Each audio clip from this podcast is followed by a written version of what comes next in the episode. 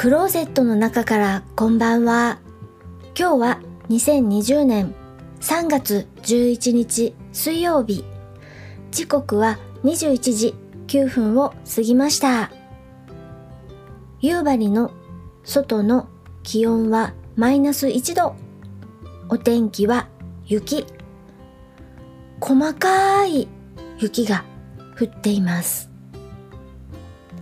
今夜は前回に引き続き書籍声優魂のお話をします。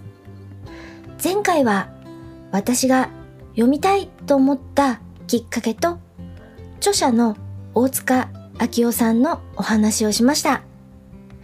きっかけになった東洋経済オンラインの記事を読んで、なんて言いにくいことをズバズバ書くのかなと思ったというお話をしました。その私の感覚は正しかった。書籍12ページ、はじめにの章に、こんな印象的な一文があります。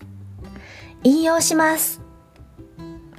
芝居はできても嘘はつけない性分なものですから。引用終わり。おー。はじめにの章でこのフレーズドキドキしました。ここから先は綺麗事なし、オブラートに包むこともなし、な内容が書いてあるんだなぁと期待が高まります。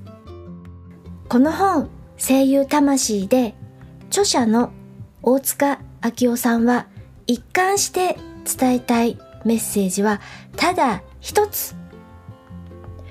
声優だけはやめておけ。これです。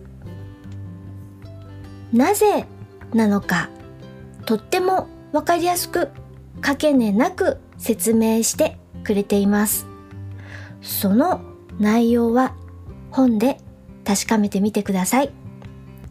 こうお話しすると、なんだ、最近流行りの声優さんの卵に厳しいことを言うおっちゃんのお話なのだな、と思われてしまうかもしれませんが、声優さんの世界のお話をしつつも、仕事に対する教授のお話もあります。教授、盾と矛の矛という字に今と書いて今日、そして持つ、手辺に寺。この二文字で教授。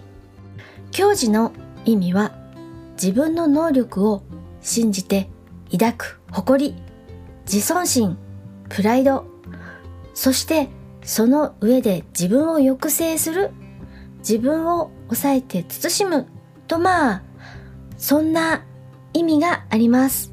教授。仕事に対する、または生き方に対する教授のお話もされているので、別に声優に興味ないし、というあなたにも響いてくる言葉があるのじゃないかなと思います。文章がとても読みやすくて、組み立てもよくできていて、そして使われる言葉も真似したくなるような、ついついメモを取ってしまうような文章がいくつも出てくるんですよ。引用したい文章がたくさんありました。多いので引用の範囲から飛び出してしまうかも。なので、この配信ではご紹介できないのがとっても残念なのです。私のノートは真っ黒になりましたよ。著者はずっと一貫して声優だけはやめておけと主張しています。最後の最後、ちょっとした言葉のプレゼントがあります。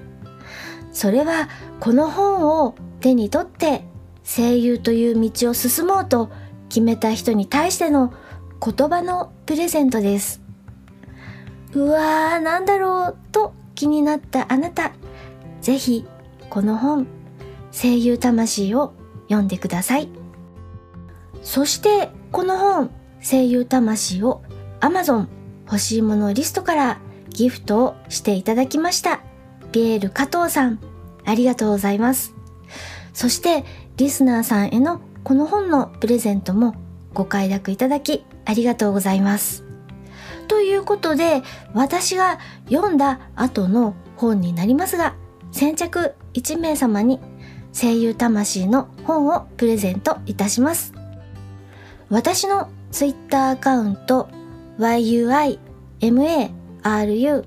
ゆいまる宛てに DM をください。声優魂欲しいですと DM をください。先着1名様に差し上げます。お待ちしております。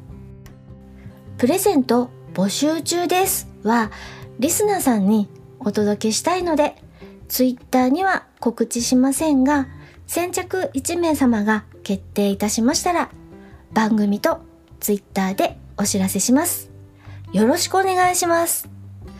前回の書籍プレゼント EQ2.0 はリスナーさんのもとへお届けしたことをご報告いたします。報告遅れてしまいまして誠に申し訳ありません。それでは夜のゆいろく聞いていただきありがとうございます。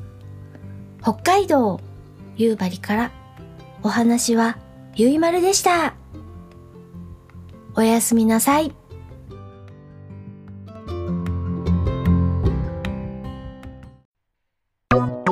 ねえねえ、ヨマくん、これ、読める？はいはい。うんえー、っと。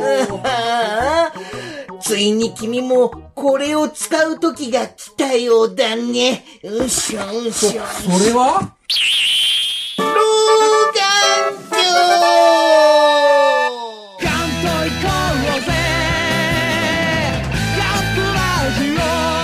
眼鏡メガネメガネ。